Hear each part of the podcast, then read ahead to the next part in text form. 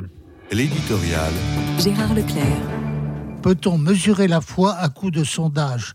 J'avoue avoir quelques doutes à ce propos. Mais j'aimerais m'entretenir du sujet avec des personnes qualifiées, peut-être des sociologues du religieux. J'en ai connu un autrefois en la personne d'un dominicain éminent, le père Serge Bonnet. Il aurait été à même de me donner son analyse éclairée du dernier sondage IFOP qui nous offre une évaluation sur le degré de foi religieuse des Français. Celle-ci reculerait, avec 44% des personnes interrogées qui disent croire en Dieu, contre 49% en 2021 je passe sur l'évaluation en termes de tranche d'âge, de sexe ou d'opinion politique.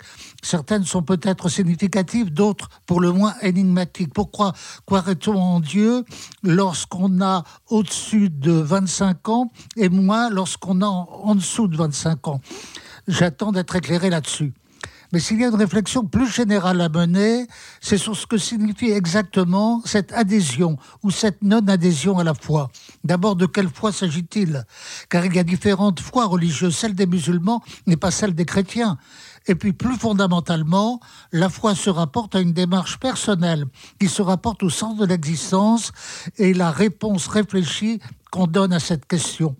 Il ne s'agit pas d'un sentiment vague ou alors il relève du subjectivisme le plus flottant. Pour parler avec quelque pertinence de cette démarche intérieure, il s'agirait d'évaluer à quelle culture elle se rapporte, ce qui suppose un minimum de théologie. Ce minimum qu'apportait autrefois à la majorité des Français le catéchisme.